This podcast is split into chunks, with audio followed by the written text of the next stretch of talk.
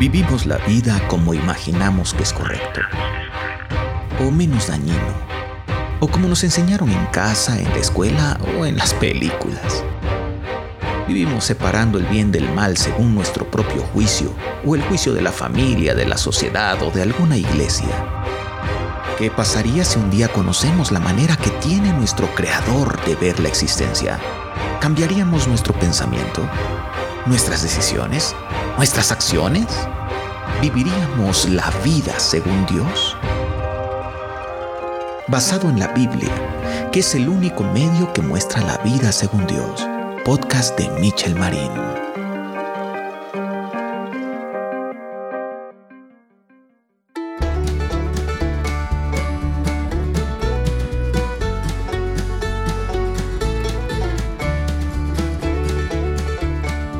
Eh, quizá el tema más relevante en la relación entre los seres humanos y Dios es el llamado perdón.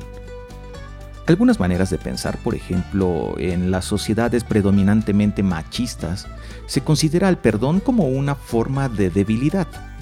Las sociedades que consideran la potencia del más fuerte como la que debe dominar a los demás, se abandonan a la idea de la inexistencia del perdón. Las culturas sanguinarias, sobre todo en los tiempos primitivos, consideraban el perdón como una amenaza futura.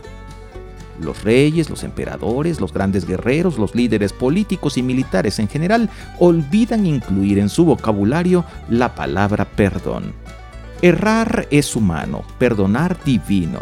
Reza el adagio con el que manifestamos una debilidad humana en el error y trasladamos, alejándola de nosotros, la posibilidad de perdonar como una posibilidad específicamente de Dios. Así, cuando se nos pide perdonar una ofensa, nos topamos con una dificultad inmovilizadora. No sé si por la falta de costumbre o por la dureza de un corazón que se acomoda mejor en el rencor y el deseo de venganza. La verdad es que el perdón tiene que salir de lo más profundo de lo que la Biblia llama corazón. En el alma radica la fuerza para ejecutar una acción tan discordante con lo que se piensa en una lógica infalible, el que la hace la paga, ojo por ojo, diente por diente, o la venganza es un plato que se come frío. Estos conceptos resultan tan naturales que ninguno de nosotros puede considerarlos erróneos hay alguien que los considera erróneos. Dios. En el principio, luego de la caída de la humanidad en pecado, Dios se enfrenta a un dilema que ha de acompañar el destino del ser humano y el resultado final de su relación con Dios. Hemos leído ya con antelación en muchos de los episodios de esta serie que la ofensa del hombre y su mujer ante la santidad de Dios y su soberanía fue capaz de transformarlo todo. Al grado que hoy estamos viviendo en un mundo desvirtuado por el pecado, en franca decadencia debido a la maldición que trae el mundo a cuestas por culpa de Adán y a las dificultades espirituales derivadas de la desobediencia a lo establecido por el Creador de todo lo que existe, incluyendo a la propia humanidad. Dios descubre toda esta debilidad y soberbia en el corazón del ser humano, su desdén, y falta de gratitud y consideración hacia su creador, y se halla en la disyuntiva siguiente. Capítulo 1. Perdón y olvido. Su voz es divina, creadora. Voluntariamente puedes desobedecerla, pero jamás pasará sin cumplirse. Su voz lo creó todo. Su voz invocó a la creación de la luz y fue la luz. Su voz dijo sea y fue hecho. Su voz no quedará sin cumplirse. Esa misma voz dijo que la consecuencia de la desobediencia sería la muerte.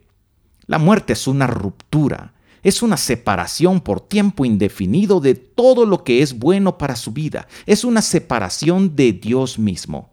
Esta muerte es por tiempo indefinido, por la eternidad. Su voz se cumplirá, que no te quepa la menor duda. En segundo lugar, en esta disyuntiva, el amor de Dios por el ser humano es tan poderoso ocupa tanto espacio en el corazón y mente de Dios que se hace necesario pensar cómo olvidarse de este asunto, más aún cuando Dios ve el dolor en el corazón de su creación, cuando observa que hay arrepentimiento, cuando se da cuenta de que el amor de estos seres humanos por Él actúa cada vez con más fuerza, directamente del amor de Dios, y su gracia emana la palabra más maravillosa que puede existir, perdón. Pero si los perdona, en el concepto que tenemos del perdón, entonces, sin consecuencias, sin castigo, Dios no cumpliría su palabra, lo cual es una falacia. La voz de Dios siempre se ha de cumplir. Los seres humanos creemos que el perdón es dejar sin consecuencias a nuestro detractor. Se piensa que el perdón es el olvido, en el sentido de que provoca la idea de que no ha pasado nada. El perdón es el perdón y el olvido es el olvido. Parece una tontería, pero en realidad son dos cosas distintas. Perdonar una ofensa implica un nivel de empatía superior. Requiere que se utilice amor y gracia para suspender el crecimiento de rencor en el corazón del ofendido. El perdón requiere de intención e interés en el bien de la relación. El olvido, sin embargo, tiene el efecto de un borrador se elimina la información al respecto. Borremos la ofensa de la existencia. Haremos de cuenta que no existió y por lo tanto nos olvidaremos también de cualquier consecuencia generada. Nosotros podemos hacer esto, pero Dios no. Escucha esta historia derivada de la relación que Moisés tuvo con Dios durante 120 años que duró su vida. Antes te contaré que Moisés es el más grande patriarca para el pueblo judío. Moisés es el gran libertador. Por instrucciones de Dios mismo es quien ejecuta la salida del pueblo de Israel de la esclavitud en Egipto. Moisés es un hombre profundamente amado por Dios, lleno de su Espíritu Santo, obediente y leal, escogido por Dios para toda esa titánica tarea, enfrentándose día y noche a la queja de un pueblo que añoraba más regresar a la esclavitud. Pero era un simple ser humano, con debilidades, y también tenía su carácter. El libro de Números capítulo 20 versículos del 2 al 12. Y porque no había agua para la congregación, se juntaron contra Moisés y Aarón. Y habló el pueblo contra Moisés diciendo, ojalá hubiéramos muerto cuando perecieron nuestros hermanos delante de Jehová. ¿Por qué hiciste venir la congregación de Jehová a este desierto para que muramos aquí nosotros y nuestras bestias? El pueblo se queja y Moisés recurre a Dios. Leamos lo que pasa a continuación. Y habla Jehová a Moisés diciendo, Toma la vara y reúne a la congregación, tú y Aarón tu hermano, y hablad a la peña a vista de ellos, y ella dará su agua, y les sacarás agua de la peña, y darás de beber a la congregación y a sus bestias. Entonces Moisés tomó la vara de delante de Jehová, como él le mandó. Y reuniendo Moisés y Aarón a la congregación delante de la peña, les dijo, Oíd ahora, rebeldes, ¿os hemos de hacer salir aguas de esta peña?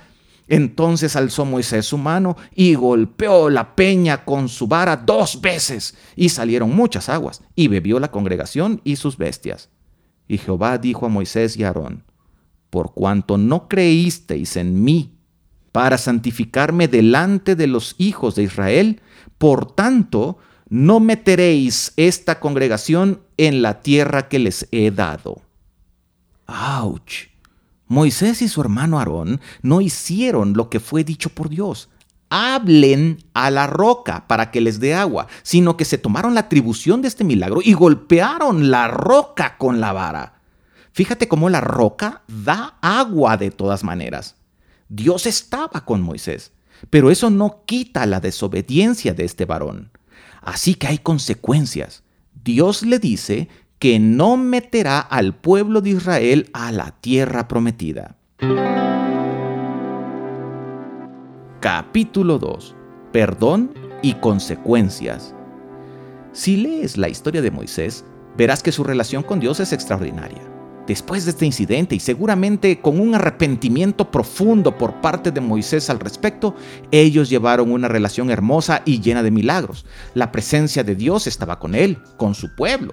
Su amor se manifestó de muchas maneras. Podemos asegurar que Dios le perdonó este episodio, que aquí entre nos pareciera no ser tan grave todo nuevo en su vida, una relación nueva, una increíble forma de servir a su Dios y Creador. Todo está increíble, pero viene la pregunta incómoda. Ni modo, alguien tiene que hacerla. Entonces, ¿Dios siempre sí dejó entrar a Moisés a la tierra prometida? ¿Lo perdonó? Lo perdonó sin duda.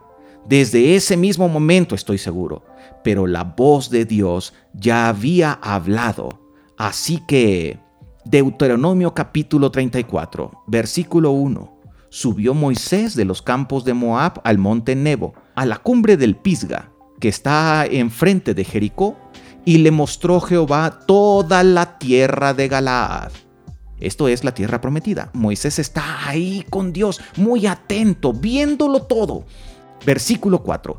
Y le dijo Jehová, esta es la tierra de que juré a Abraham, a Isaac y a Jacob, diciendo, a tu descendencia la daré. Te he permitido verla con tus ojos, mas no pasarás allá. Y murió allí Moisés, siervo de Jehová, en la tierra de Moab, conforme al dicho de Jehová. El perdón impide que se alimente un rencor o peor aún alguna venganza pero en el caso de Dios, las consecuencias de lo dicho por su boca continuarán hasta su cumplimiento. Su voz no pasa de largo, ni se puede hacer de la vista gorda al respecto de sus dichos, o no sería Dios. Capítulo 3. Perdón y restauración. Hay algo todos moriremos. Es la consecuencia del pecado que hay en nosotros desde que somos formados en el vientre de mamá. Pero Dios no ha dejado de hablar. Ha dicho promesas que serán cumplidas a cabalidad. Ha pensado en sus amados y ha ofrecido una cosa maravillosa que se llama restauración. La restauración va más allá del perdón.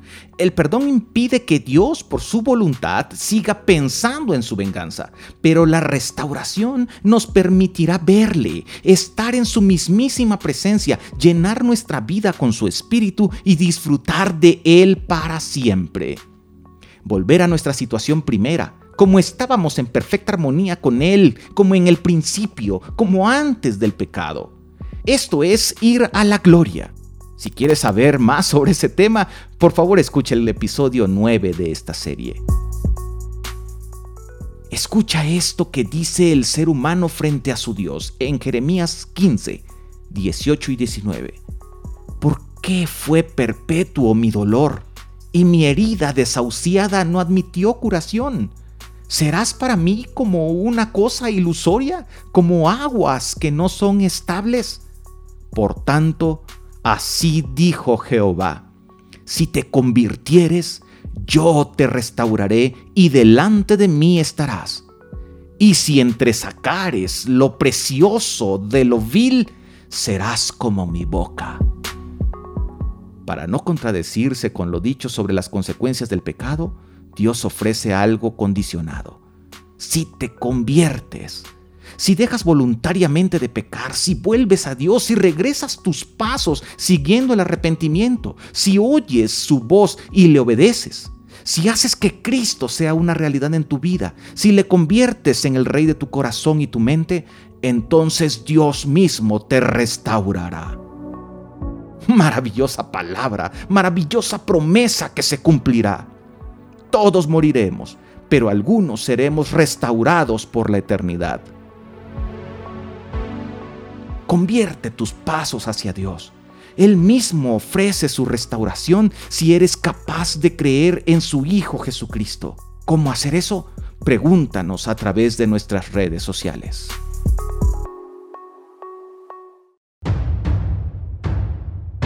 Ahora que conoces un poco más del pensamiento de tu Creador de acuerdo a las Escrituras, ¿vivirías la vida según Dios?